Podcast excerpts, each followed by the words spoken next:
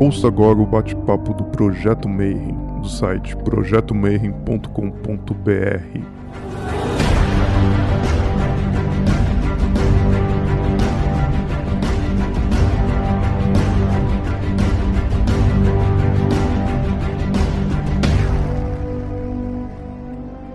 Bom dia para você que é de bom dia, boa noite para você que é de boa noite boa tarde para quem for assistir isso aqui depois. Você está no Bate-Papo Mayhem e essa é uma iniciativa que surgiu esse ano.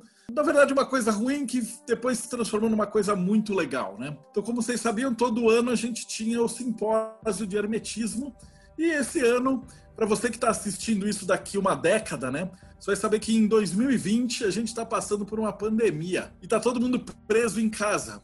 E por conta disso não vai ter um simpósio de hermetismo. E aí a gente decidiu convidar todos os estudiosos de várias áreas de hermetismo, de ocultismo, de religiões, de filosofias, para bater um papo aqui e fazer uma palestra como se fosse lá no simpósio, só que agora diretamente. E hoje a gente vai falar de taoísmo. Eu tenho um convidado aqui que você, na verdade, já conhece ele, porque se você já leu o blog do Teoria da Conspiração, o Projeto Mayhem, então você já viu vários textos dele, mas você provavelmente nunca tinha visto o rosto. Então, hoje eu queria dar as boas-vindas, irmãozão Gilberto Antônio, seja muito bem-vindo aqui no bate-papo de hoje. Olá, Marcelo, muito obrigado. Ni hao para todos, que serve tanto para dia como para noite, não interessa o horário. É um prazer estar aqui com vocês, compartilhar do taoísmo, né? A gente já faz um trabalho há tempos já na, no site e agora estar aqui ao vivo é mais emocionante ainda. Bom, para começar, eu ia fazer uma pergunta, que é a primeira pergunta de todas. Assim, você se apresentasse para o pessoal e como é que você chegou no taoísmo, no hermetismo? Qual que é o teu caminho? Bom, foi uma, uma trilha bastante movimentada é, a respeito disso. Né? Eu comecei a estudar as filosofias orientais com 11 anos de idade e já me interessei pelo, pelo budismo, já me interessei pelo, é, pela cultura do Tibete e fui crescendo dentro disso, né? E comecei depois a praticar artes marciais como uma forma de um exercício prático, porque tá, nós estamos falando em final dos anos 70, começo dos anos 80, então você não tem internet, você não tem importação de livros, de material, você não tem coisa nenhuma no Brasil. Então, o jeito que eu tive de praticar a filosofia foi justamente as artes marciais. Então, ao longo do, da minha vida, eu pratiquei muitas artes marciais, Karate Goju-Ryu, Aikido, Tai Chi Chuan, estilo Shen, estilo Yang, Xin Chuan, várias artes marciais e principalmente ligadas a, ao taoísmo. Um pouco sem querer, mas ligado, acabou ligados ao taoísmo. Estudei engenharia elétrica na FEI, aqui em São Bernardo. Terminei o curso de parapsicologia na Escola de Parapsicologia de São Paulo. E em seguida fiz aperfeiçoamento em artes marciais na Faculdade de Educação Física de Santo André. E ultimamente eu estava com umas ideias já diferentes, eu fiz o bacharelado em Ciências e Humanidades com ênfase em Filosofia na Universidade Federal aqui do ABC. Então, essa é mais ou menos a carreira oficial. E fora isso, eu estou já há quase 30 anos atuando como jornalista especializado em cultura oriental. Né? Desde 92 que eu trabalho exclusivamente com cultura oriental. E nessa trajetória eu tive várias revistas, tive jornais, tive vários tipos de publicações é, voltados geralmente à cultura oriental, às artes marciais em geral. Eu era muito adepto do budismo, né? É, durante a, a primeira parte desse meu estudo todo, mas a partir de 88 eu percebi que na verdade eu era taoísta. Então não fui eu que escolhi o taoísmo. O taoísmo se mostrou para mim falou que isso já era uma coisa que já estava dentro, né? Estava andando numa numa rua em 88, aqui perto perto da minha casa. De repente eu parei e vi o universo se expandindo na minha frente e eu compreendi o que é tal. E nesse momento eu me lembro bem que eu dei uma gargalhada. E vários livros falam que quando você descobre o tal, você dá uma gargalhada, porque ele é extremamente simples. Mas como você não tem dimensão intelectual para compreender, é, é passado batido, né? Para você compreender, você precisa ter uma experiência pessoal. E aí depois dessa experiência pessoal, em 88 eu passei a, a me dedicar totalmente ao taoísmo. Continuei estudando outras filosofias porque faz parte, né, do universo oriental, mas fiquei especificamente preso no taoísmo. Então eu estudei todas as técnicas do taoísmo, das artes marciais, do feng shui, qigong, medicina chinesa, I Ching, todas as áreas de aplicação do taoísmo, inclusive pesquisando a religião, o misticismo, a magia, todo esse lado taoísta que, na verdade, o ocidental não conhece. É uma coisa muito difícil você ouvir falar em demônios, em exorcismo, em possessão, e tudo isso está implícito no taoísmo também, de uma certa maneira. Hoje eu desenvolvo um trabalho na revista Daojia, que é a única revista em língua portuguesa do mundo que fala sobre taoísmo e cultura chinesa. E também sou coordenador editorial da Revista Brasileira de Medicina Chinesa, que é a publicação mais importante da América Latina nessa área hoje. E aí nós desenvolvemos esse trabalho todo divulgando o taoísmo, divulgando a cultura chinesa é, para todas as pessoas. Tá? Então, a trajetória é mais ou menos essa. Eu tive uma formação assim meio eclética, mas eu posso dizer para vocês que eu uso cada grama de conhecimento que eu tive, desde a engenharia até a parapsicologia, eu uso cada grama, principalmente nos meus cursos, porque, como disse o Rodrigo, né, a partir do tal da física do Fritjof Capra, agora antes da gente começar, a física moderna ela tem muito a ver com o taoísmo, sem você viajar muito na maionese. Tem gente que viaja muito na maionese. Se você colocar as coisas no seu sentido, você consegue explicar algumas coisas muito bem para os ocidentais.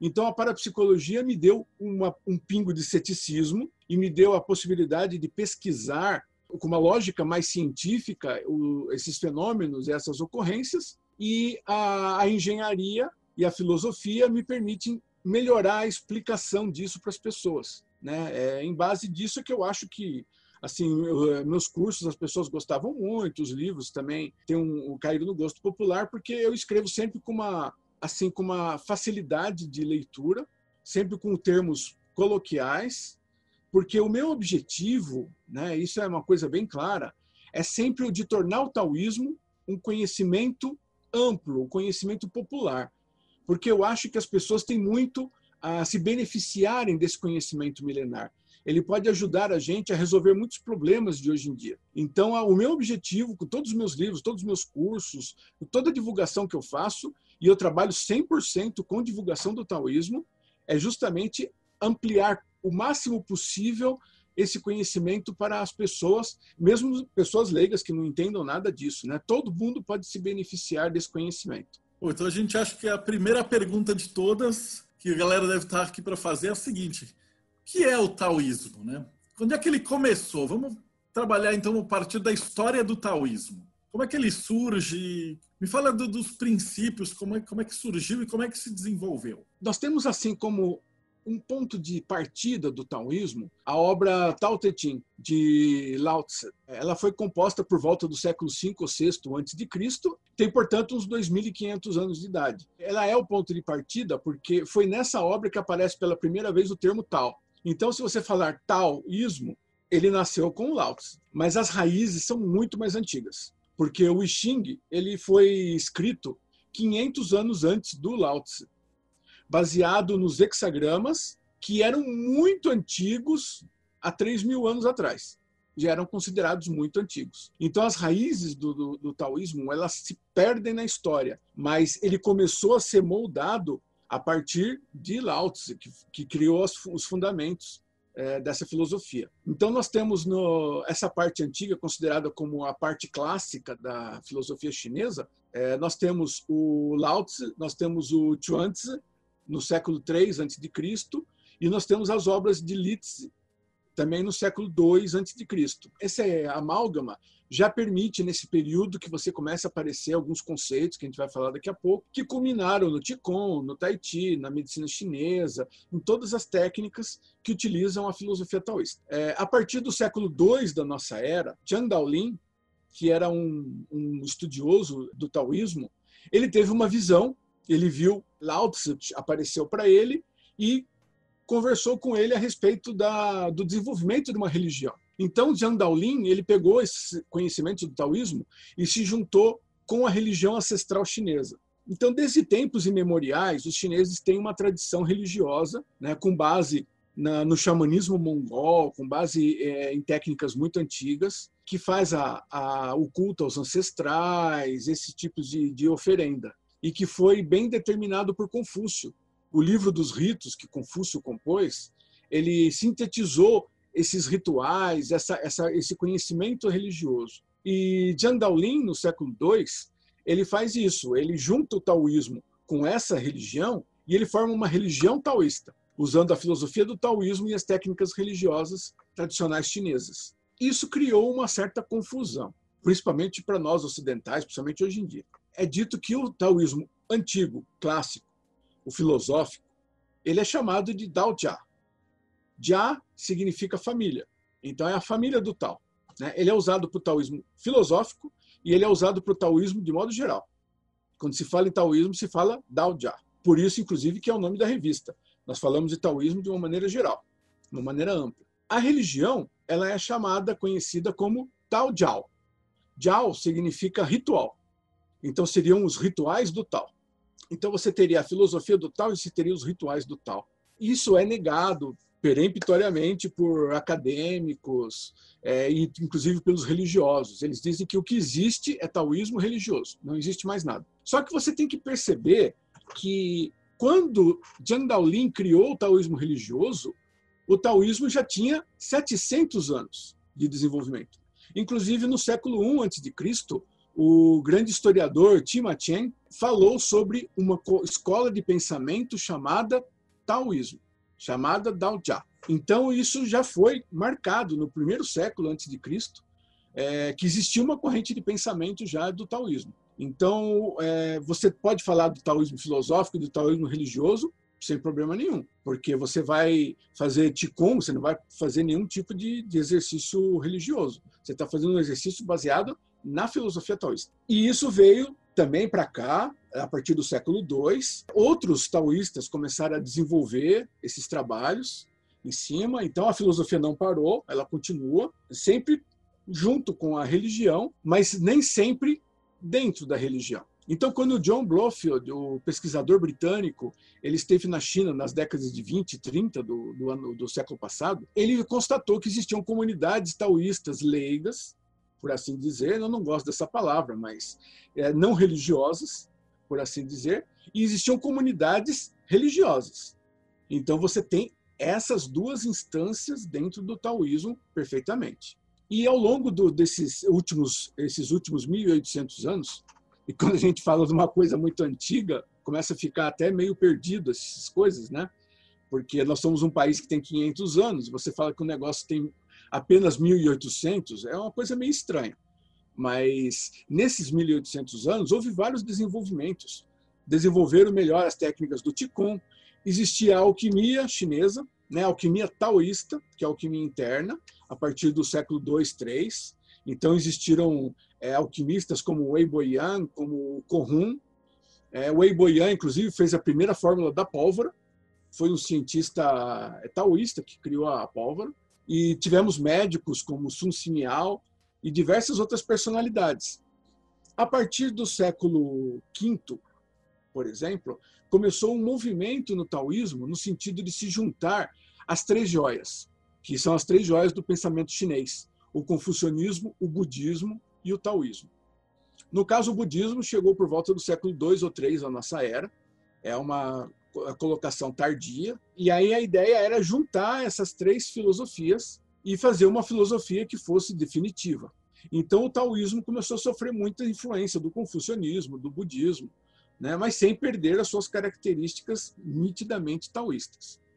Então, se você fizer hoje um, um exercício de arte marcial, de Tai Chi Chuan, você vai ver que tem componentes taoístas, tem componentes confucionistas e muitas vezes tem componentes budistas também. Então é uma coisa que ficou muito marcado, né?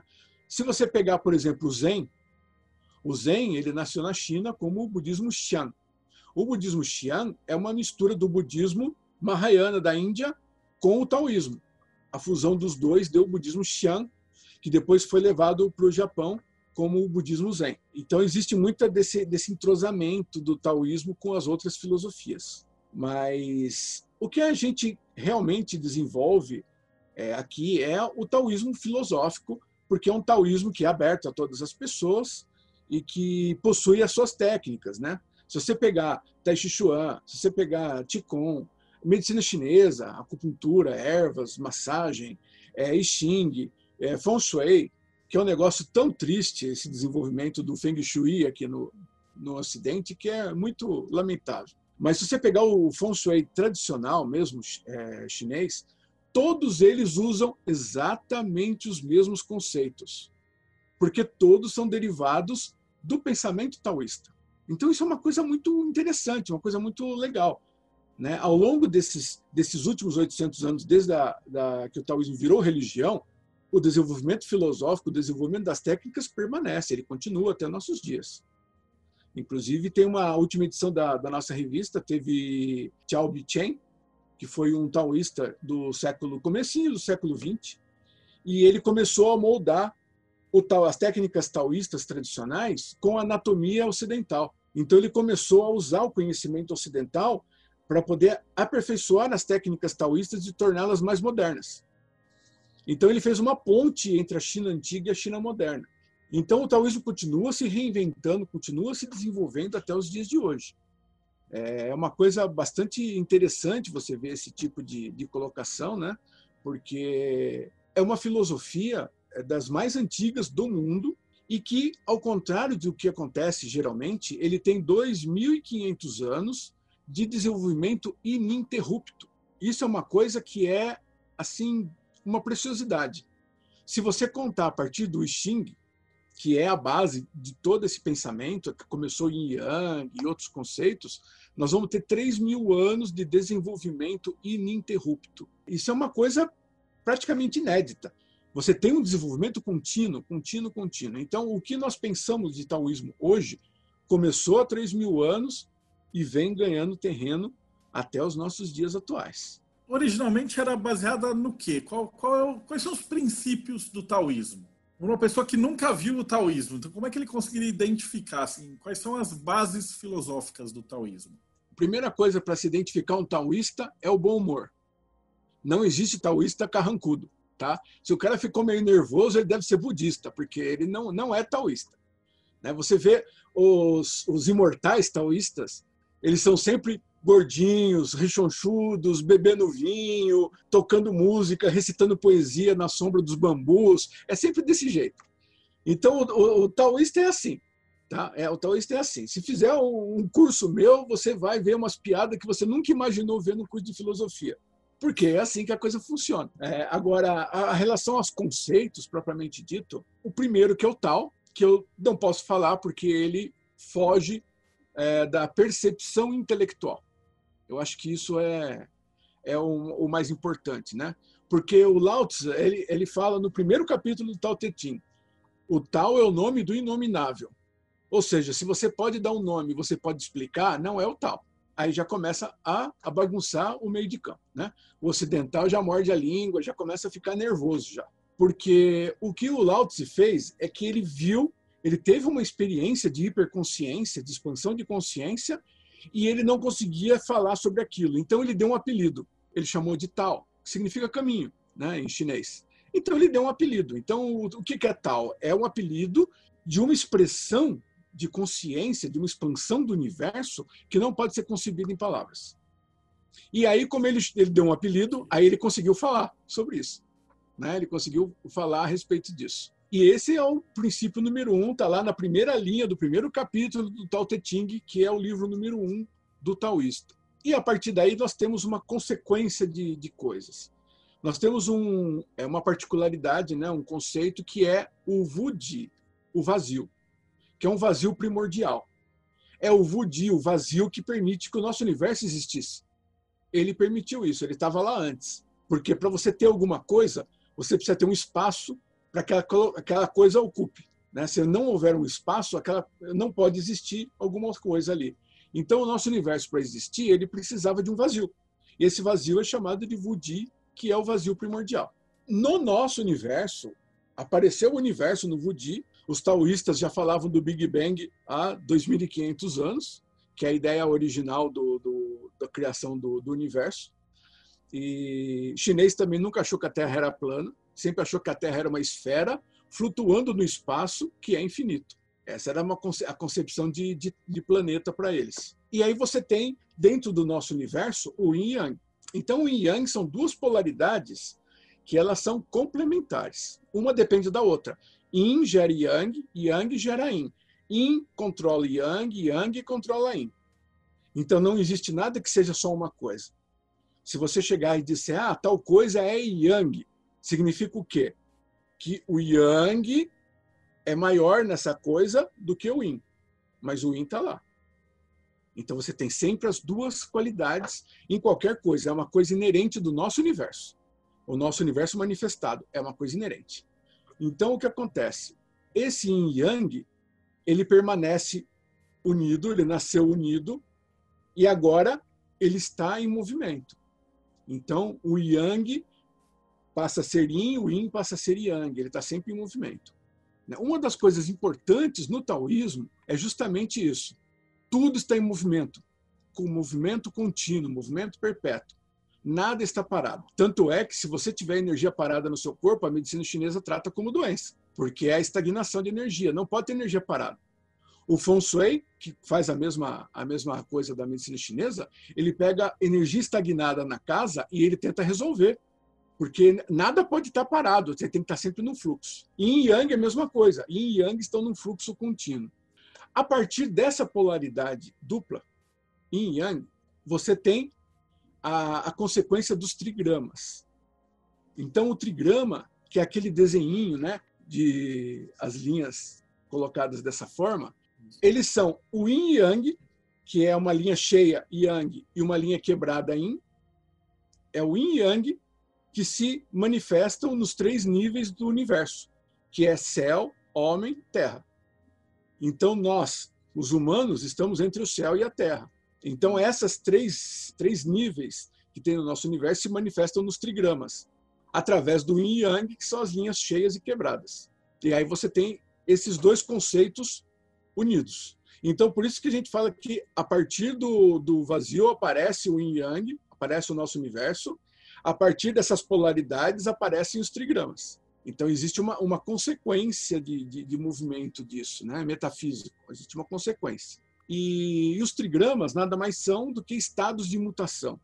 Como o universo está sempre mexendo, sempre mexendo, tudo sempre movendo, esse estado de mutação ele é gerado por essas oito figuras, que são esses oito trigramas. Quando eles são agrupados dois a dois, eles geram os hexagramas, que são desenhos com seis linhas, que é a base do Xing. O Xing, na verdade, são 64 hexagramas. Esquece o texto. O texto é um complemento. O texto foi escrito milhares de anos depois dos hexagramas.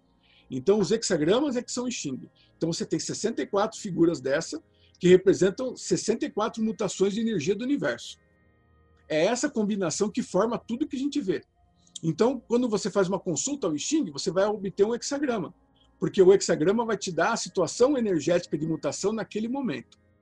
É exatamente isso que o Xing faz. O Xing, como qualquer outra coisa, não prevê futuro.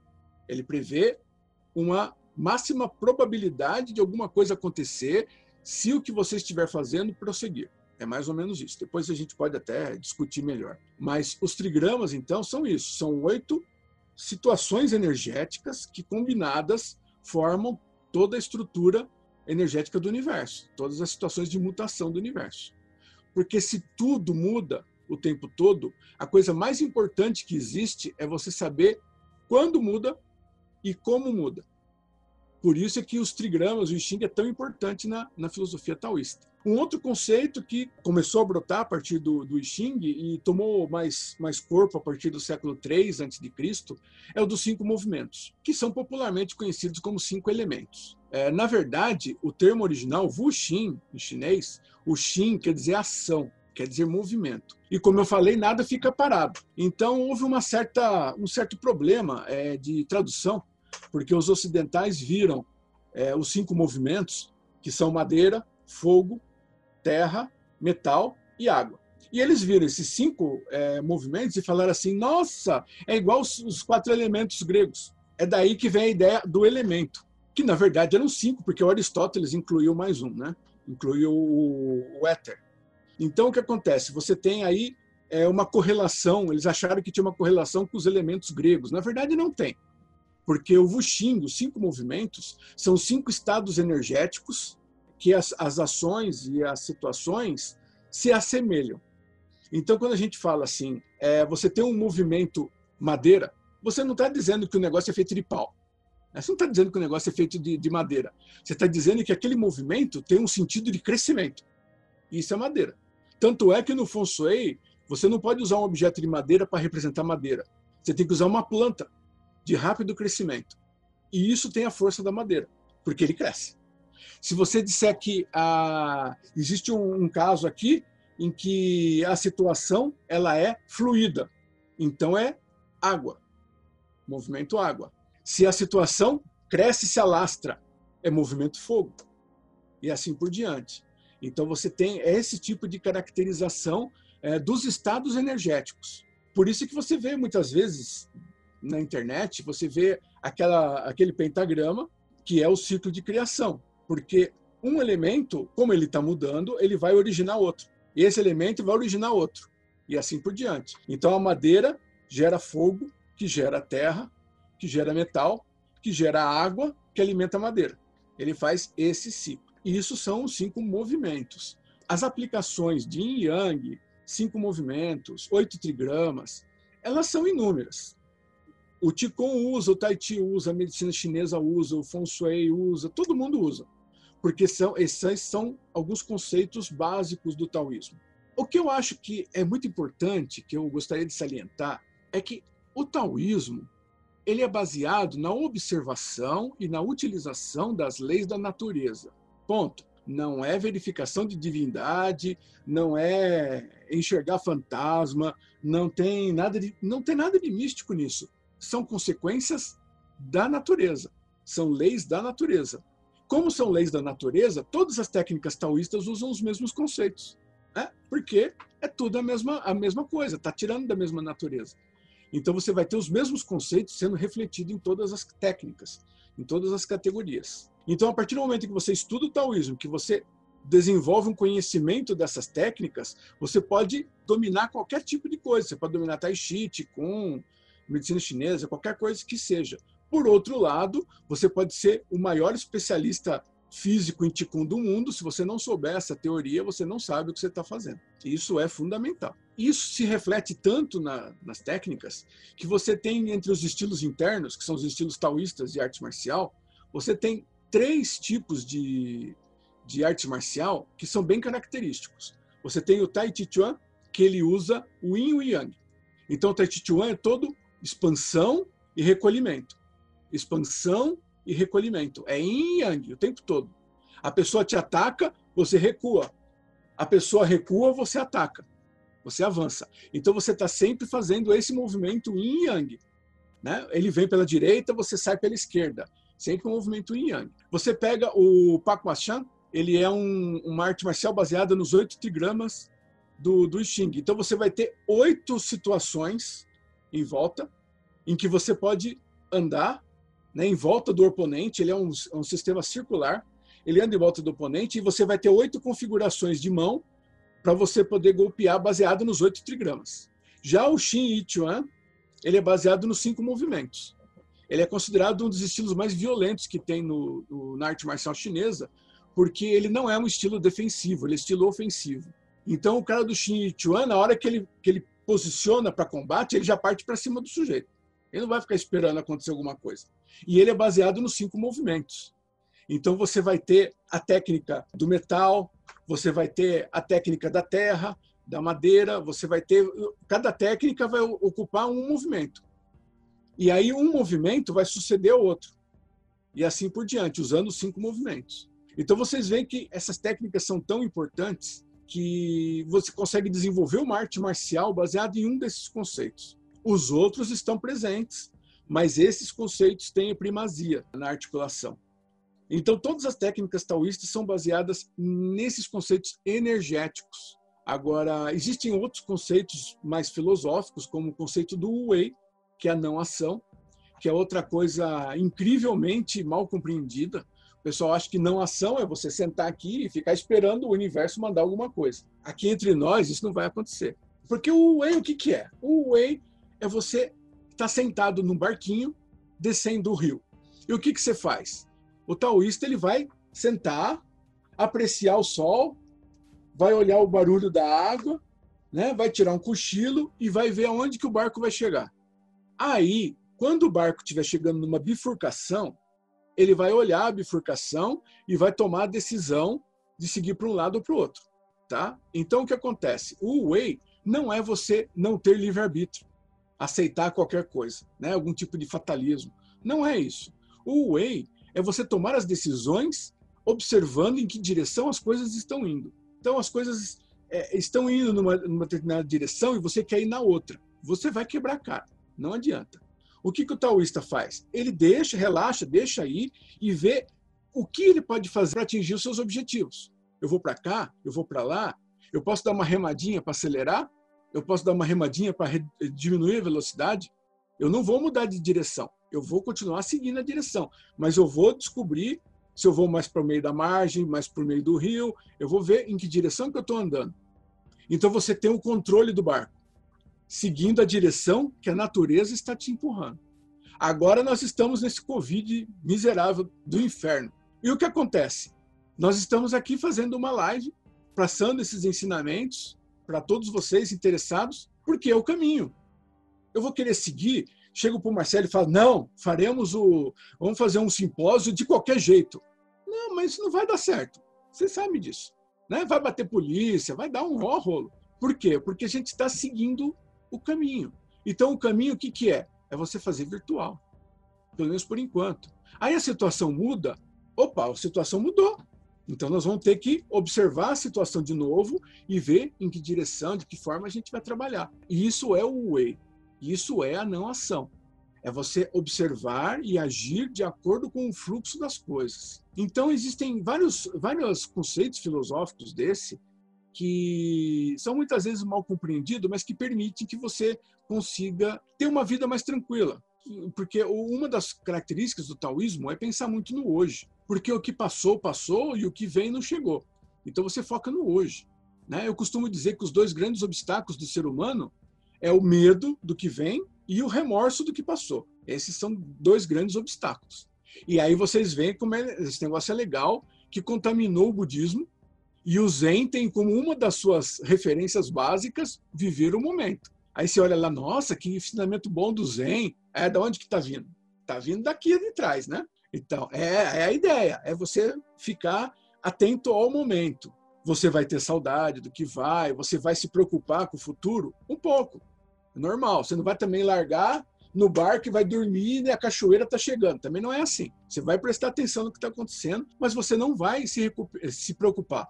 Você vai esperar aquela diversidade chegar e aí você vê o fluxo das coisas que estão indo e aí você vai dar um jeito de resolver. É o pensamento taoísta, é meio por aí mesmo. Por isso que eu digo que os nossos problemas do cotidiano eles podem ter muita é, influência benéfica das ideias taoístas. Isso é uma coisa que eu sempre coloco muito fortemente que o taoísmo não é um negócio antigo, o taoísmo é um negócio vivo, porque a história do taoísmo vem de mil antes de Cristo até hoje de manhã. A história do taoísmo é isso. Então ela está sempre se reinventando, sempre se modernizando. Essa colocação é perfeita de seguir o fluxo. O Caleb perguntou é, se no trigrama as três linhas são céu, homem e terra. No hexagrama, como é que você diferencia o que está está em cima, do que está embaixo? Eles têm nomes diferentes? Como é que dá essa, essa passagem do, do trigrama para o hexagrama? O que acontece aqui é o seguinte: o hexagrama, o, o trigrama também, e o hexagrama principalmente, a leitura dele é sempre de baixo para cima. Então a linha de baixo é a primeira, a linha do topo é a última, tá? Porque é o sentido de crescimento, né? As plantas crescem de baixo para cima, nós crescemos de baixo para cima. Então nós somos filhos da terra que crescemos em direção ao céu. O movimento é sempre de baixo para cima. Ocorre que se você pegar os 64 hexagramas, colocar um do lado do outro e fizer um círculo, você vai notar que o trigrama de baixo fica para dentro e o trigrama de cima fica para fora, fica externo. Então nós temos o trigrama inferior, que é o de baixo, ou trigrama interno, e nós temos o trigrama superior ou trigrama externo. Então, essa diferença é a primeira análise que a gente faz do hexagrama, é o trigrama inferior, trigrama superior.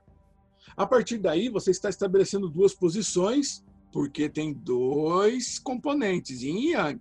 Então, você vai ter sempre os três instâncias duas vezes. Por que, que não são nove linhas? Porque o componente do nosso universo é 2.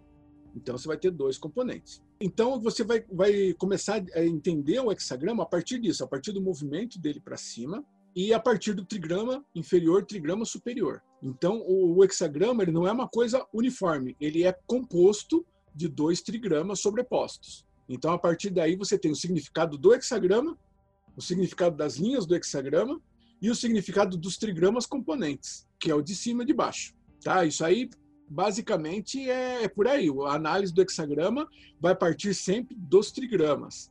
E aí do pequeno, né, do, do, do micro para o macro.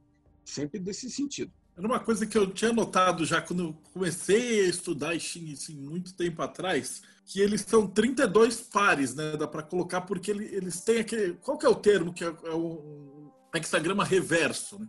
Se você tivesse, por exemplo, yin, yin, yin, yin, você teria um do outro lado que é yang, yang, yang, yang, yang. Então você tem 32 pares e tem alguns que são simétricos, né? E aí, nessa coincidência, você vai ter 10 deles que eles são simétricos e 22 que são é, assimétricos. Que isso faria uma referência com a árvore da vida, né? Era uma conexão com o, do hermetismo com o taoísmo, que o pessoal colocava muito. Na verdade, o, o taoísmo ele tem muito em comum com o hermetismo, né? a partir das leis de, de, de, funcionamento do universo, uma série de coisas, porque os dois partem da observação do universo, das leis naturais. Então, o que acontece? Não, não pode ser muito diferente. Só que é, tem uma visão, que é a cultura mais ocidental, e a visão chinesa.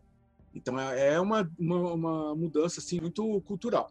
Agora, esse do, do, dos hexagramas, perceba que eles são simétricos, só muda o eixo de simetria. Então você tem um que é espelhado e outro que é de cabeça para baixo. Esse sistema de duas, de parzinhos, é chamado de sequência do Rei Wen ou sequência do céu posterior. Esse foi definido como o original do, do, do Xing, que Confúcio ensinava e que ele escreveu.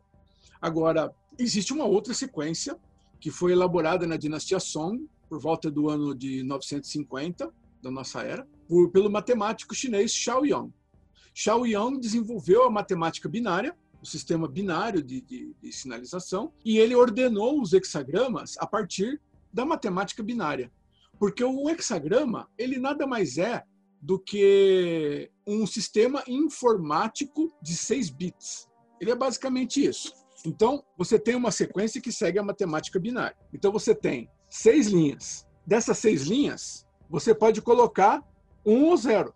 E aí você vai ter uma sequência binária de hexagramas, partindo de 000 até 1. Então você tem um sistema informático de 6 bits. E o Xiao Yang fez isso, ele mudou essa, essa ordem para usar o sistema binário, o sistema de matemática binária. Então nós temos, na verdade, essas duas sequências. Uma sequência que é, é considerada do céu anterior, porque ele não é uma sequência cíclica, né? é uma sequência numérica perfeita, e nós temos a sequência do Xing tradicional, que é uma sequência que tem começo e tem fim. Então ele forma um ciclo do universo. Quando você chega no, no hexagrama 63, é, ele fala assim, após a conclusão. E o 64, que é o último, ele fala antes da conclusão. Aí o pessoal fala, mas por que, que o último é antes? Porque o último está virando uma zona, já um caos, para começar um novo ciclo. Então, essa ordenação do rei Wen, ela é cíclica, ela pertence ao nosso universo, né, o universo manifestado. E a sequência da matemática binária, que é uma sequência perfeita, ela é uma sequência do céu anterior. Ela pertence a um universo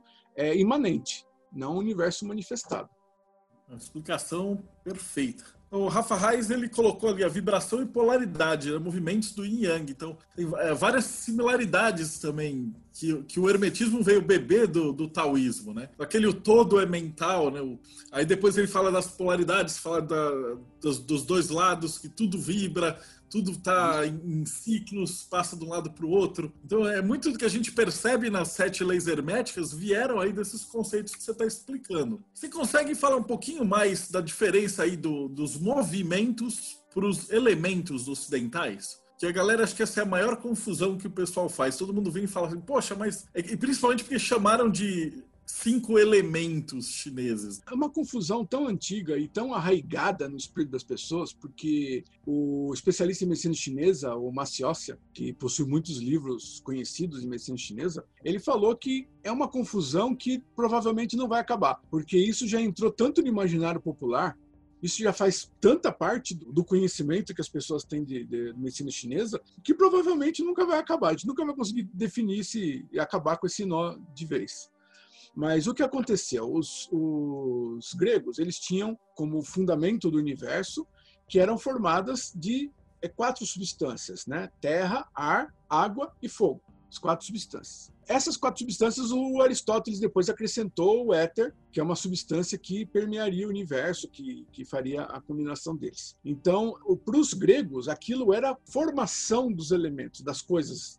Os elementos eram chamados de elementos porque eles são formadores. É, se pegar em química, um elemento químico é o hidrogênio, o oxigênio, é um átomo, é um, é um formador das coisas. O elemento para os gregos era um formador das substâncias. Para os chineses, isso é transitório. Então, o que acontece? Você tem características de madeira. Você pode não ficar madeira o resto da vida. Você pode mudar isso para outra coisa. Então, isso está em mudança. Então, os chineses consideram que existem cinco padrões de mudança. Esses padrões de mudança são cinco movimentos. Então, você tem uma coisa que tem uma característica de movimento é, ascendente, descendente, horizontal. Essas características vão colocar como analogia os elementos fogo, água, madeira, metal e assim por diante. Então, é por analogia essas condições energéticas. E para os gregos, não, isso era realidade. Você pegar a nossa tela aqui que nós estamos vendo aqui, ela era formada, por exemplo, de três partes de madeira, duas partes de água e uma parte de ar. Era isso, era uma formação mesmo das, das substâncias, né? Ao passo que para os chineses isso é uma condição muito dinâmica. Por isso é que o movimento é o termo mais correto, porque é uma condição muito, muito dinâmica das coisas. E do teu ponto de vista como terapeuta, o cara que estuda medicina porque a nossa medicina vem dessa ideia dos quatro humores, depois está muito arraigado nessa questão de quatro elementos.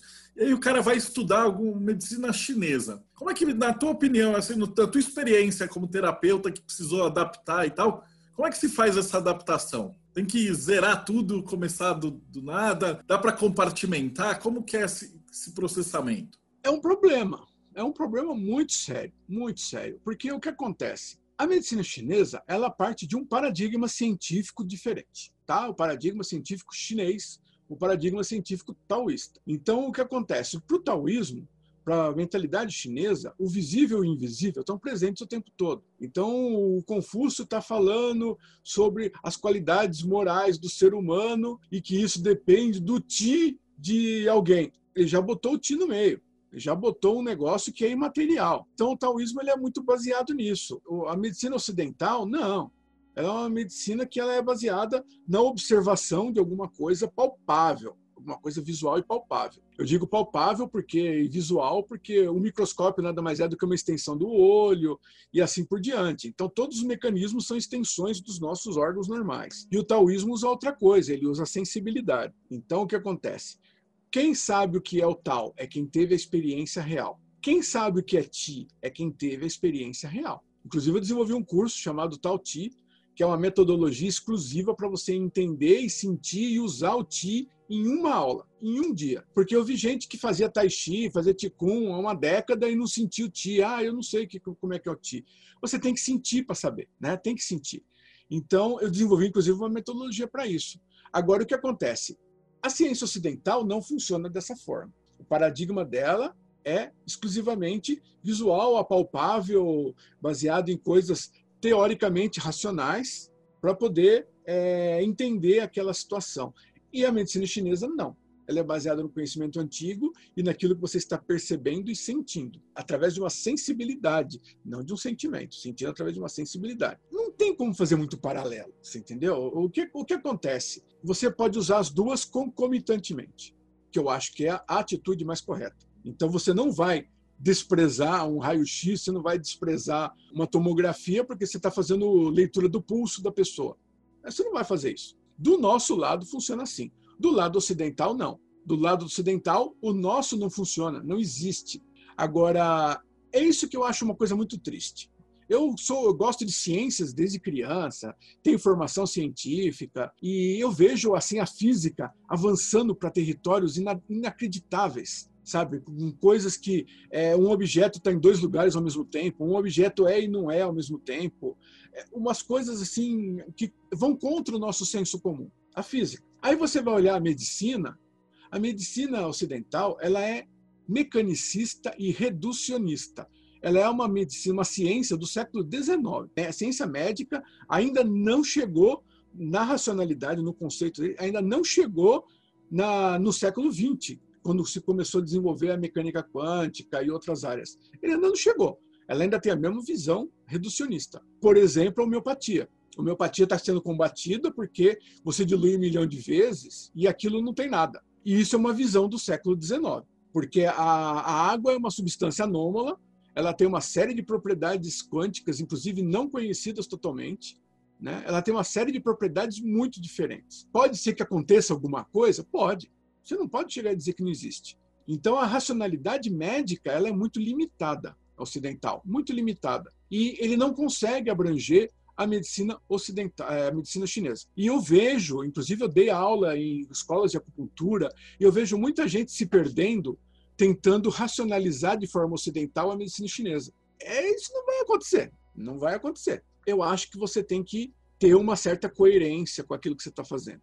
Então, você está estudando medicina chinesa, você vai ter que fazer Qigong para melhorar a sua energia, ou Tai Chi.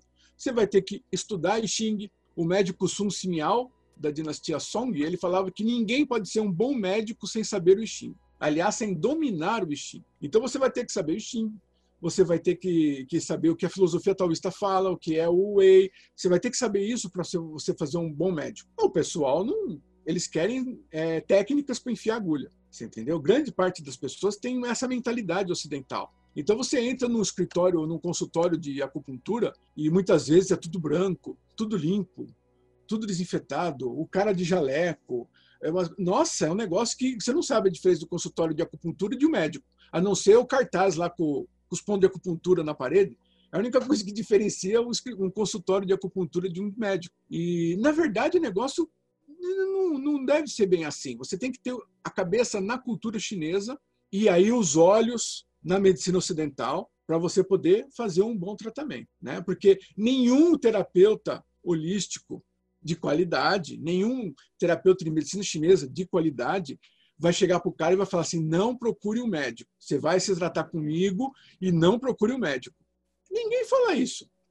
Agora, o sujeito vai no médico e o médico fala: não procure acupuntura. Uma vez eu tratei um, um rapaz que estava travado em casa dois dias com problema no ciático. E eu fiz auriculoterapia nele.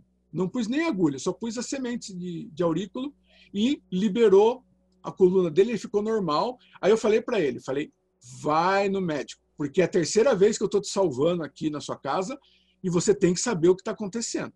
Aí eu mostrei que a postura dele no computador estava errada, porque a medicina chinesa busca causa, né? Você tem que buscar a causa. A postura dele estava errada, mas que ele devia ir no médico para ver se tem algum outro dano, se tem alguma coisa acontecendo. Aí ele foi no médico e o médico deu o diagnóstico lá, hérnia, não sei o quê, e foi categórico. Não faça auriculoterapia porque a semente na sua orelha vai atrapalhar o tratamento médico. Aí a gente fica igual aquele, aquele meme do, do John Travolta. Você fica, você fica procurando o caminho, porque você não consegue entender um negócio desse, né? O sujeito toma uns remédios poderosos, injeção na veia, vai fazer uma, uns tratamentos fisioterapêuticos lá, vai fazer tração, os e a semente na orelha vai ser terrível para o problema do cara. Então existe um conflito muito grande, porque vocês podem perceber, a, ciência médica hoje está passando por uma crise muito grande. Né? A crise atingiu o ápice no, no coronavírus, mas isso vem antes. As terapias é, alternativas crescem a cada ano, né? e tem muita gente nervosa por causa disso, porque existe essa, essa separação de, de ideias, de conceitos. Então, o que acontece? Infelizmente, a pessoa tem que é, aprender medicina chinesa através da cultura chinesa. Anatomia, ótimo, maravilha. O que puder agregar, ele agrega. Mas o cerne da questão é a medicina chinesa, a cultura chinesa. Inclusive, eu trabalho, é, como eu falei no começo, né, na Revista Brasileira de Medicina Chinesa. Tem várias pesquisas científicas que aparecem. É, existem toneladas de, revista, de pesquisa científica feita com medicina chinesa. Todas as pesquisas tratam dos resultados. Pode reparar nisso. Tratam dos resultados, comparação de resultado, comparação de técnica, efeito disso, efeito daquilo. Nenhuma pesquisa médica trata da causa daquilo, porque a causa foge da ciência ocidental. A causa está dentro do paradigma holístico médico chinês. Então você não vai nunca conseguir entender a causa. Teve aluno meu que chegou para mim já e falou assim: "Ai, professor, o senhor tem formação em ciência, quando que a ciência vai descobrir o ti? Quando que a ciência vai entender o ti?" Aí eu falei para ele: "Nunca, porque o ti não faz parte do paradigma científico ocidental. O ocidental não vai ter um aparelho para captar o ti, porque o ti não pode ser captado por um aparelho dentro desse paradigma. Né? O que, que as pesquisas científicas mostram? A maioria é infravermelho. Infravermelho é uma radiação eletromagnética que é causada pela movimentação do Ti. Então você vai fazer em posição de mãos, sua mão esquenta, né? Então vai ter uma radiação infravermelha saindo das suas mãos. Então todo lugar que você direcionar o Ti, você vai ter essa emanação infravermelha. Mas isso não é o Ti, isso é uma consequência. Então a ciência ela não consegue chegar nesses elementos da filosofia chinesa ele consegue ver os efeitos que dão no mundo atual, porque eles são de enxergar e apalpar. Então eles vão ver os efeitos que estão no mundo atual. Então o que eu posso dizer é o seguinte: quem quiser aprender medicina chinesa, mesmo que seja formado em medicina, porque em medicina ocidental, porque na China existem duas faculdades, medicina ocidental e medicina chinesa. São coisas diferentes. O cara formado em medicina chinesa, em medicina ocidental, não pode fazer acupuntura ele tem que ser formado em medicina chinesa.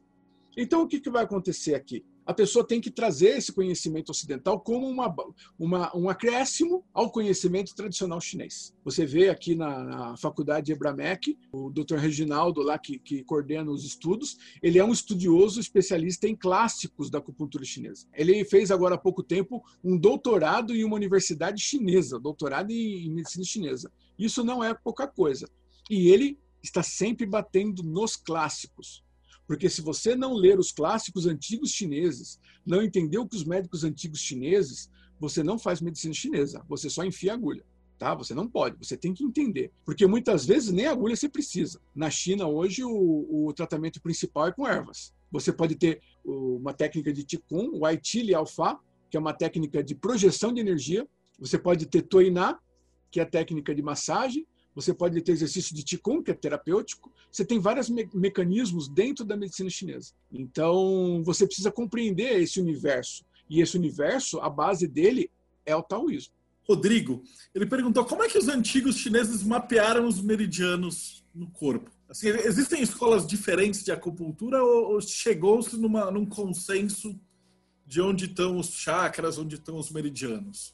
Ah, essa é uma excelente pergunta. O que a gente sabe é que eram pessoas de grande sensibilidade. Quando você adquire um grau maior de sensibilidade, você começa a perceber os pontos, você começa a ver uns, traje uns trajetos de energia brilhando, você começa a enxergar algumas coisas dessas. Tive poucas experiências disso, infelizmente, mas é uma coisa muito interessante. Você começa a perceber, né? você começa a sentir. E antigamente, cada médico tinha o seu mapa cada médico tinha a sua versão do mapa, porque cada médico percebia a coisa de uma forma diferente. A partir da dinastia Tang, a partir do século V, o, o governo central, a dinastia Tang, ela foi formada por imperadores taoístas. Todos os imperadores da dinastia Tang, durante uns 300 anos, se não me engano, todos os imperadores, com exceção de um, eram taoístas. Então, o que, que eles fizeram? Vamos padronizar essa confusão. E aí eles juntaram os manuais, juntaram os, os melhores médicos que tinham e definiram um padrão. Para vocês terem uma ideia, essa época eles já imprimiam mapas de pontos de acupuntura em cores. Né? Estão falando em impressão, em dezenas de milhares de exemplares de mapas de acupuntura, para se tornar um padrão. Esse padrão foi sendo aperfeiçoado. A dinastia Song, no século IX, fez grandes avanços a respeito disso. Então, ah, os formulários de ervas, os mapas de acupuntura, eles foram padronizados e eles foram sendo aperfeiçoados e ampliados com o passar do tempo. Então, desde uns 1.500 anos que nós temos com algumas exceções, nós temos um padrão de, de pontos colocados. Né? Mas antigamente cada um tinha o seu mapa, cada um enxergava de uma forma. Deixa eu ver se tem alguma outra pergunta da medicina que eu vou, eu vou partir para a pergunta do Xing como oráculo, que também é outra coisa que a ciência não vai reconhecer nunca, né? Como é que você vê a visão aí do, desses hexagramas terem se tornado essa, esse instrumento de, de, de, oraculação, né? De, a gente chama de prever o futuro, mas está errado, né? Como você colocou, é, é enxergar como se fosse uma imagem energética do que está acontecendo, né? Queria que você falasse um pouquinho mais dos hexagramas como oráculo. Esse negócio de oráculo, eu acho que é um mal entendido. O ocidental, como eu falei, o paradigma científico ocidental, ele é muito limitado. Né? Por que, que a ciência tem coisas tão grandiosas, descobertas tão grandiosas? Porque ele trabalha dentro de um limite estreito. Então, dentro daquele limite estreito, ele tem altíssima precisão. Agora, você pulou o muro, não tem mais jeito. Não, não, não entra mais nada. Então, o que acontece? Ele te dá o estado das coisas naquele momento e qual a possibilidade daquela mutação ocorrer no futuro. Então, tudo muda.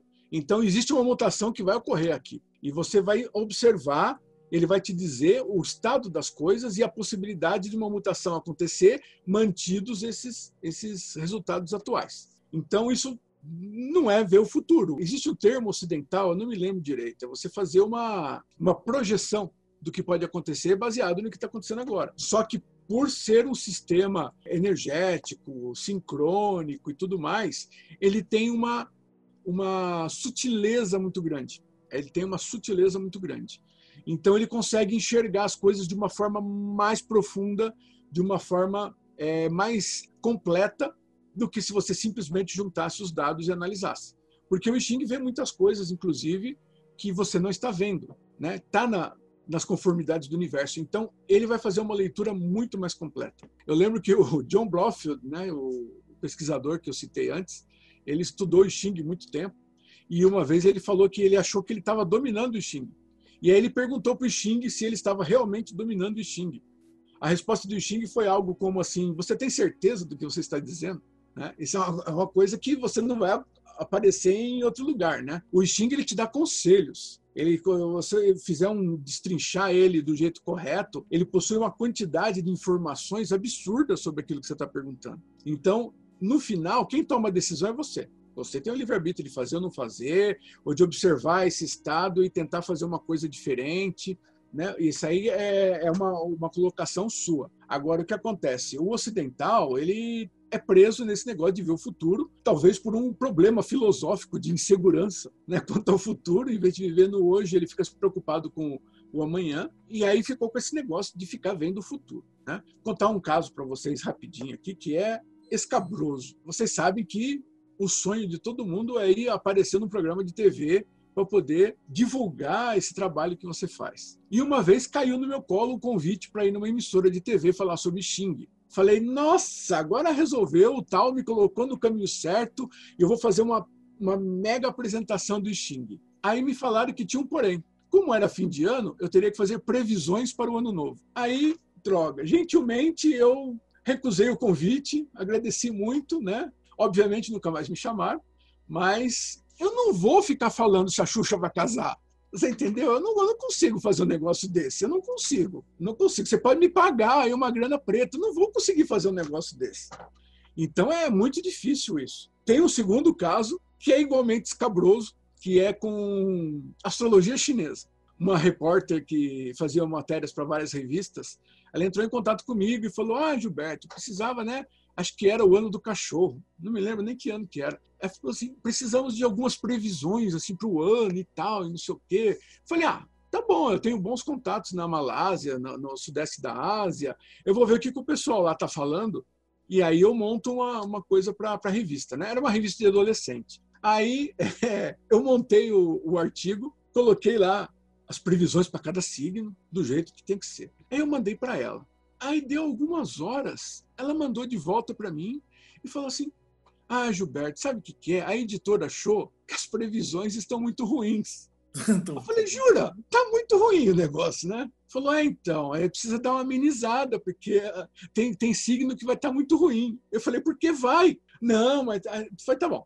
Então vamos lá, dei uma amenizada lá, tá, tirei algumas coisas, né? A gente não mente, a gente omite. Aí a gente deu, uma mexidinha, beleza. Aí daqui a pouco foi o retorno. Ela falou que ainda está muito pesado. Ainda precisa ser mais, né? Se ser mais assim. Aí eu falei, ok, eu já assumi o compromisso, vamos fazer isso aqui. Aí eu reduzi, deu acho que três linhas para cada signo. E aí, beleza, saiu, foi publicado. Aquele sucesso tremendo, né? Agora, qual que é o problema disso? Deixa eu falar para vocês, para que serve a porcaria do, do horóscopo? Para que serve essa desgraça? É para você se preparar para o que vem. Não é? Coisas boas, legal, vamos dar ênfase nisso. Vai ter algumas coisas ruins, então temos que nos preparar. Tem alguns períodos do ano que vão ser piores, então nós temos que ficar atentos a esse tipo de coisa. É para isso que serve o negócio. Se tiver tudo, oh, vai ser tudo legal, você vai arrumar o amor da sua vida, você vai ficar rico, você vai arrumar um novo emprego, você vai ter uma empresa. Ué, isso aí você não precisa. Não precisa de um horóscopo para dizer isso. Conheci um cara uma vez de um jornal de grande circulação, né? é, um colega jornalista que trabalhava com horóscopo e eu falei, caramba, né, como é que funciona esse tipo de coisa? O horóscopo, obviamente, não era de nenhum grande astrólogo, né? Ah, não, isso aí a gente pega um horóscopo lá de seis meses atrás, troca os signos e publica de novo. Por que, que eu não pensei nisso antes? Né? Quando, quando a mulher me perguntou do, do signo do, do, do cachorro lá, por que, que eu não pensei nisso antes? Né? É, isso acontece. Acontece. E ninguém percebe nada, porque tudo aquilo é bom, ou é, não é bom, é ameno né? não tem desgraça. Se eu chegar e dizer assim, você está ferrado, sua vida financeira vai ser um inferno, você não vai gostar de mim. Não vai. Então, o que acontece? Você fica assim, não, vai ter algumas dificuldades financeiras, vai passar por algumas turbulências, porque Mercúrio é retrógrado, sei lá que diabo que é. Vai acontecer os problemas desse, né? Agora, o que acontece? Se eu falar para você, olha, em março, suas finanças estão em risco. Em fevereiro, você vai tomar cuidado. Aí, aquele seu cunhado vai vir te propor um grande negócio em março. Aí você vai lembrar do, do horóscopo e vai falar assim: ah, peraí, né?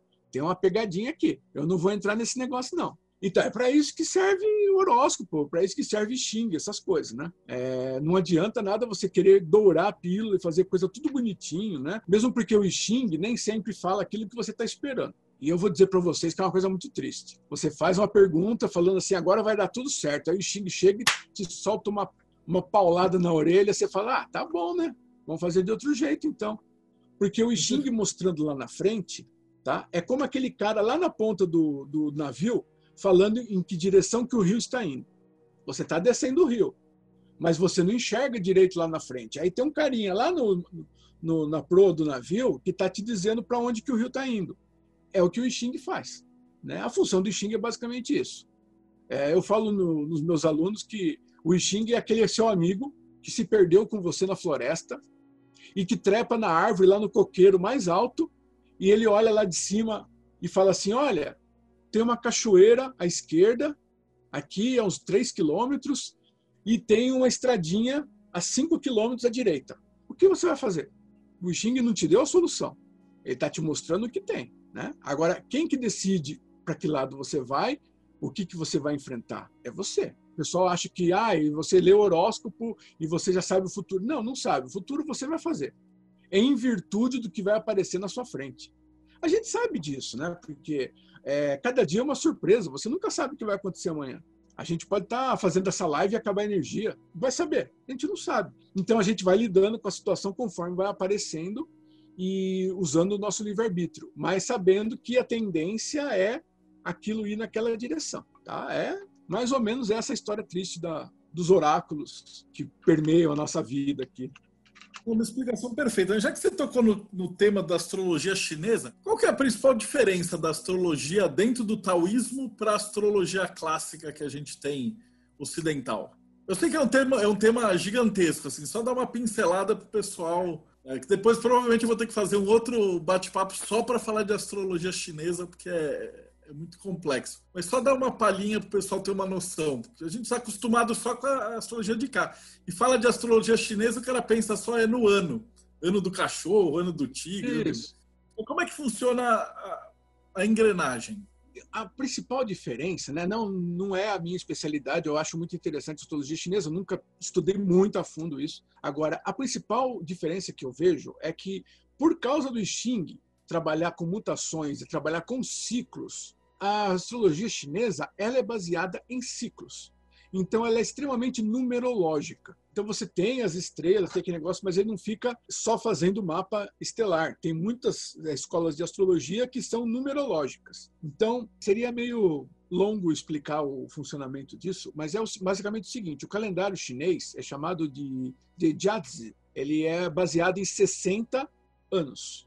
É um ciclo, 60 anos. E, e aí esses 60 anos se repetem, né? baseado nos troncos celestes e nos ramos terrestres, que são energias que vêm do céu e da terra.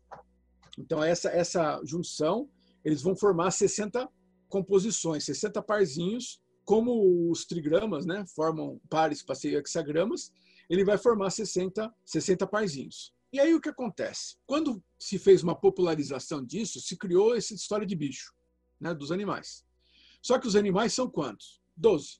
Como os animais são 12 e os ciclos são 60, 60 anos, então eles acrescentaram os cinco movimentos. Então, você tem o animal e você tem o movimento. Aí você tem 12 animais vezes cinco movimentos, você tem 60 anos, que é um ciclo.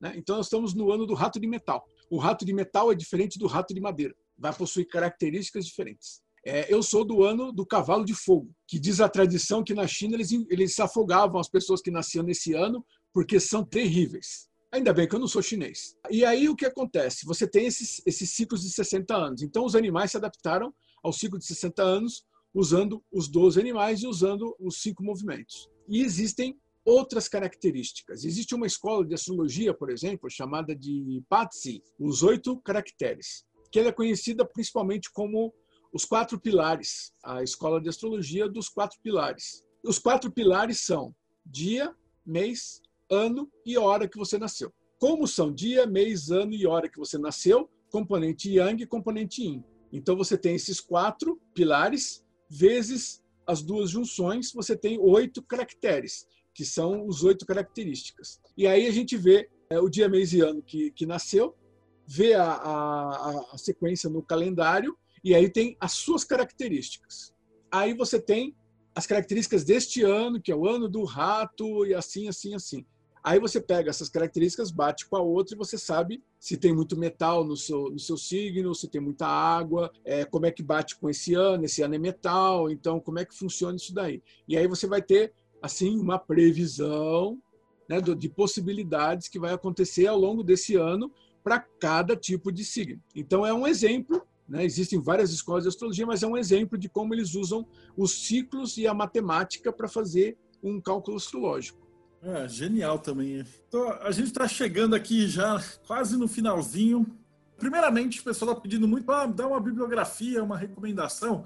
Eu queria que você falasse aqui, depois eu vou pegar com você para a gente colocar nos comentários, mas só uhum. para a gente deixar registrado aqui. Eu tenho 14 livros publicados, são todos excelentes, vocês podem adquirir sem problema nenhum. É, o que eu indicaria assim para vocês conhecerem é Os Caminhos do Taoísmo, é um livro que eu escrevi é, em 2016. Pode ser adquirido em papel ou pode ser baixado gratuitamente no meu site, versão integral, com foto colorida ou escambau. É, esse livro, o que, que acontece? Ele é um panorama do taoísmo que é o mais completo já editado no Brasil, porque eu falo sobre a origem, a história, os conceitos, é, os conceitos filosóficos, como a não, a não ação, né? os conceitos mais filosóficos. A gente fala sobre os mestres, a gente fala sobre os livros do taoísmo, as técnicas, Qigong, Tai Chi, todas essas técnicas direitinho, e o aspecto religioso e o aspecto místico também. Então, ele, ele é uma abordagem, uma panorâmica geral. Se você pegar esse livro, você lê esse livro, tem umas 300 páginas, você vai ver o panorama geralzão do que é o taoísmo. Né? Essa é,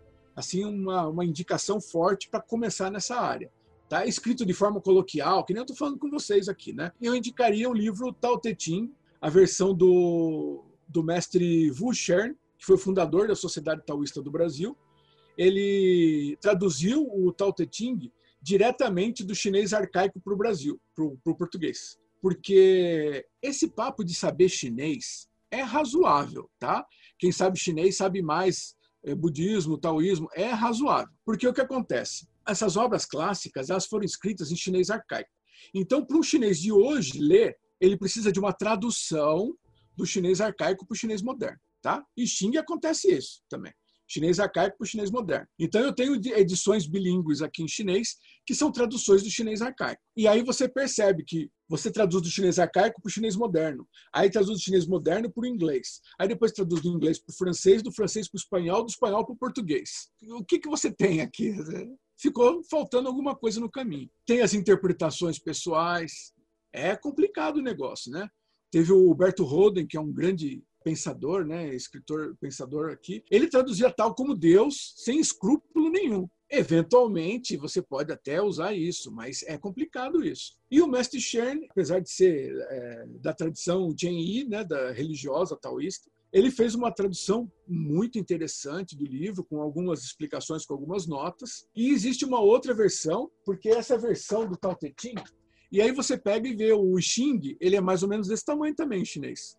Aí você vê aquelas versões com 500 páginas, você fala, nossa, que filosofia complicada.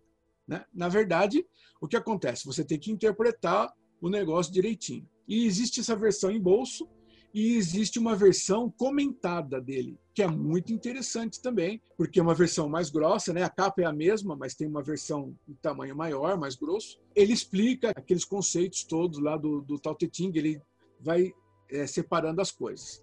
O que eu posso falar para vocês tomarem muito cuidado é que o comentário é apenas um comentário. Por melhor que seja a pessoa, ele vai refletir aquela visão dela e vai refletir a visão da sua linhagem, da onde ela vem. Então, vocês têm que ter sempre esse cuidado. Verifica o texto original e aí os comentários ajudam a explicar o texto, sempre tendo em mente que o comentário pertence a uma determinada pessoa. O Rafa perguntou para o pessoal que é hermetista, existe uma versão do Tao Te Ching do Aleister Crowley.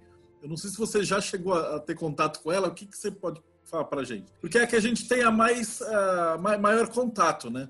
Uhum. Ele era um hermetista e ele, ele publicou uma, uma versão. Eu não examinei, eu vi a Lester Crowley, se eu não me engano, parece que tem Xing também, não tem? Parece que eu vi alguma coisa assim também. Tinha uma, uma sequência, inclusive, que era com uns palitinhos que parecem uns palitos de, de sorvete. Que ele fez o Yin Yang. E aí você jogava e pela, pelo jeito que caía, você já ia direto para o hexagrama. Então ele, ele deu uma adaptada para o ocidente da técnica. Esse é o jeito tradicional de ler o Xing na China. O jeito mais antigo que tem é assim: é uma ripa com um chanfro. Se ele cai com o chanfro para cima, ela é uma linha quebrada. Se cai com o chanfro para baixo, é uma linha inteira. É o jeito é, mais tradicional de ver. Antes das moedas e das varetas, eu aprendi aquele das varetas. Isso é muito bom. As, as varetas é um jeito mais tradicional, mais antigo de fazer a, a, leitura, né? Porque o pessoal começa a ficar meio rápido, começa a jogar moeda e começa a fazer umas coisas mais rápidas. E de repente você tem aquele ritual, você tem aquela percepção de trabalhar cada fator. Isso é uma coisa muito importante, né? Isso é uma coisa, é o que eu acho fundamental na leitura do Xing. Então eu não, não conheço muito essa, essa edição para ver. Precisaria dar uma, uma checada nela. Eu devo ter aqui acho que umas 30 edições do, do Tao Te Ching, mais umas 30 do Xing, porque as versões são muito diferentes uma da outra, completamente diferente. Então precisaria ver uma versão do, do, do, Crowley, talvez no original, ele escreveu em inglês, provavelmente no original, para não ter perigo de né, escapar alguma coisa no caminho. Eu tenho uma pergunta do Orlando, ele fala assim, alguma, as escolas de mistério, muitas delas mantêm no bojo das suas doutrinas muito daquilo que é inerente da, da filosofia taoísta, inclusive fazendo analogias de princípios gnósticos com os aforismos da Bíblia chinesa. A pergunta é, é como é que você conciliaria o taoísmo com a gnose chinesa propriamente dita? Alguns aforismos da Bíblia chinesa. Eu não entendi muito bem isso. Eu daqui. também não. Orlando, você consegue explicar melhor a tua pergunta? Não existe uma Bíblia chinesa, existem umas traduções, né? Ou eles chamam. É, a tradução cristã traduzida para o chinês, né? O que a gente pode colocar é que o taoísmo ele era já baseado no invisível, como eu falei, né? no Tao, no Ti, cinco movimentos, é uma ideia abstrata, era uma coisa bem assim já abstrata. Quando ela juntou com a religião, né? com, com, a, com a religião antiga chinesa, aí o bicho desandou, porque aí você tem uma quantidade imensa de, de técnicas místicas, de manipulação do tempo, invocar demônios, de eliminar demônios, invocar divindades e fazer leitura automática, psicografia, tudo isso os caras faziam. É, incorporação mediúnica, tem até hoje no sudeste da Ásia. Então você tem um, um, corpo de conhecimento muito grande. E aí esse corpo de conhecimento, principalmente xamânico, é, mongol, quando ele bateu com a filosofia chinesa, aí ele aprofundou a coisa, né? Ele aprofundou a coisa. Aí o, essa parte religiosa levou a filosofia para um extremo mais, mais profundo e a filosofia deu uma base de sustentação melhor para essas técnicas que muitas vezes são orais, né? É transmitido oralmente, de experimentação. Começou a ter uma base filosófica muito forte, né? Mas acho que você respondeu então a pergunta, porque o Orlando colocou aqui, é o Tao Te Ching, que eles chamam de Bíblia chinesa. Isso, então. O Tao Te Ching, é, se você interpretar ele direitinho, ele tem uma quantidade imensa de conhecimento dentro de um livrinho de bolso, assim, né? E ele faz vários, várias é, inferências à parte do, do, invisível, a parte de, do tal, do espírito, da virtude, e isso daí, junto com a, a colocação das leis da natureza, que eu falei que é, é colocado, então ele tem um portfólio muito grande de, de, técnicas desse nível. A hora que ele alcançou a, a religião chinesa e se fundiu com a religião chinesa, aí a coisa realmente atingiu uma profundidade imensa, né? Por falar em profundidade, eu tenho uma do Peterson, que ele pergunta quantas linhagens de taoísmo existem? Eu não sei quantas estrelas tem no céu. É mais ou menos isso. Porque o que acontece? No taoísmo religioso, você tem duas correntes principais: a Chuanjian e a Jianyi. Dessas aqui vieram várias outras, várias outras ramificações. Né? Agora, das linhagens não religiosas, você tem uma infinidade delas. Inclusive, a época dos estados combatentes, por volta do entre o século V e o século III antes de Cristo na China, ela foi conhecida como a escola da, a, a época das 100 escolas de filosofia. Porque era uma quantidade imensa de escolas filosóficas brotando, né?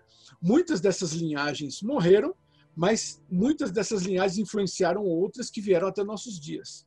Então você tem, por exemplo, a escola é, Jin Pai, a escola da Montanha Dourada, que é uma escola não monástica. Ela é uma escola de, inclusive tem alquimia e tudo, mas é uma escola para pessoas irem lá e aprenderem. A escola do, do mestre Jiao Bichen, que foi capa da última edição da, da revista Dao Jia, ela também é uma escola para qualquer pessoa. Então, além dele fazer essa, essa interlocução com as técnicas de anatomia, fisiologia ocidental, ele também abriu para qualquer pessoa. E na época foi um escândalo, porque isso era uma coisa de mestre para discípulo, cada mestre só podia ter um discípulo. Manja aquele negócio de Jedi, que cada, cada mestre tem um padawan só, né? Não, é, ele pegou e abriu para todo mundo. Todo mundo podia estudar na escola dele e atingir o taoísmo. Então você tem muitas, uma ramificação gigantesca de linhagens e você tem duas ramificações principais é, religiosas que se desenvolveram depois em sub-ramificações. E tem os vira-lata que nem eu, que estamos aí no caminho, baseado no que eu estou percebendo, no que eu estou vendo, no que eu estou sabendo, e estamos tocando o barco. E para a gente finalizar, uh, como é que o pessoal te acha? O cara assistiu isso aqui, achou super legal, ou ele quer falar com você? Como é que ele te encontra? Basicamente, nós temos o, o site taoísmo.org, que é um site aberto para todos os ramos do, do, do taoísmo, né? É, tem vários textos meus, tem textos de outros autores também, de, inclusive do mestre Shern, que escreveu esse livro do Tao Te Ching. Tem vários tipos de links para você procurar outras coisas também na internet. E nós temos os vídeos do nosso canal, Amigos do Tal. Nós estamos produzindo aí de um a dois vídeos por semana também explicando esses, esses princípios, os conceitos e as técnicas do taoísmo, né? Fala sobre os livros também, né? Tem várias sugestões de leitura. Nós temos um mini curso de Xing totalmente gratuito que eu ministrei também com quatro aulas em vídeo e você tem essa possibilidade de ter esse contato com o taoísmo através do site taoísmo.org que é simples, né? Lá tem também tem sempre a última edição da nossa revista para você fazer download e o endereço do site da revista que todas as edições estão disponíveis gratuitamente para você ler online ou fazer download. Grande parte desse trabalho é todinho gratuito para divulgação do taoísmo mesmo. E aí tem o meu site pessoal, lauchan.com.br, que aí tem os meus, os meus cursos, é, os meus livros, o, todos os meus artigos, inclusive artigos que não falam exclusivamente de taoísmo, né? É, esses são os dois assim canais principais. No taoísmo.org você vai achar o endereço do canal, dos vídeos, vai poder assistir os vídeos e tem o endereço do canal, e também a nossa página do Facebook, Amigos do Tal, que a gente está sempre colocando material de, de outros países também. A revista da ela tem material dos cinco continentes, nós temos é, colaboradores dos cinco continentes que mandam material para a gente. Então é um negócio assim bastante bacana, uma coisa muito aberta para todas as correntes de taoísmo. E a gente traduz tudo para português, tá? todos os artigos estão em português. E é um jeito muito legal de você ter contato com várias coisas. Inclusive tem um artigo meu longo a respeito do cinco elementos e cinco movimentos, inclusive com os termos escritos em chinês, escritos em grego. É, tem uma, uma, uma, parte filosófica ali interessante. Então, a revista ela tem um material muito rico para você complementar esse seu, é, esse seu aprendizado. E todos os meus livros estão no site do laochan.com.br, inclusive alguns livros gratuitos também. Tem vários livros meus que estão todos na íntegra, tá? Todo uma, muito material gratuito para baixar também, para conhecer melhor é, essa, essa arte que eu acho tão importante hoje em dia.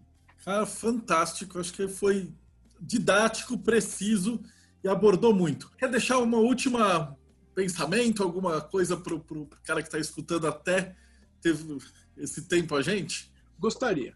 Eu sempre termino as minhas palestras, os meus cursos, inclusive eu fiz um vídeo agora para o canal sobre isso. Eu sempre termino todas as minhas palestras e cursos falando sobre os três tesouros do tal. Os três tesouros do tal são simplicidade, humildade e benevolência que não são regras de conduta, porque não pode ser uma coisa artificial, né? Você é simples porque exigem. Não. É uma coisa que brota naturalmente do seu coração quanto mais você se aproxima do tal. Então, é, você pode medir a sua caminhada na vida através do aparecimento dessas três qualidades em você. Quanto mais simples, mais humilde, mais benevolente você for, mais próximo do tal você estará. Fantástico. Fechou com chave de ouro, então. Então, para você que estava nos assistindo, muito obrigado e até o próximo Bate-Papo Mayhem.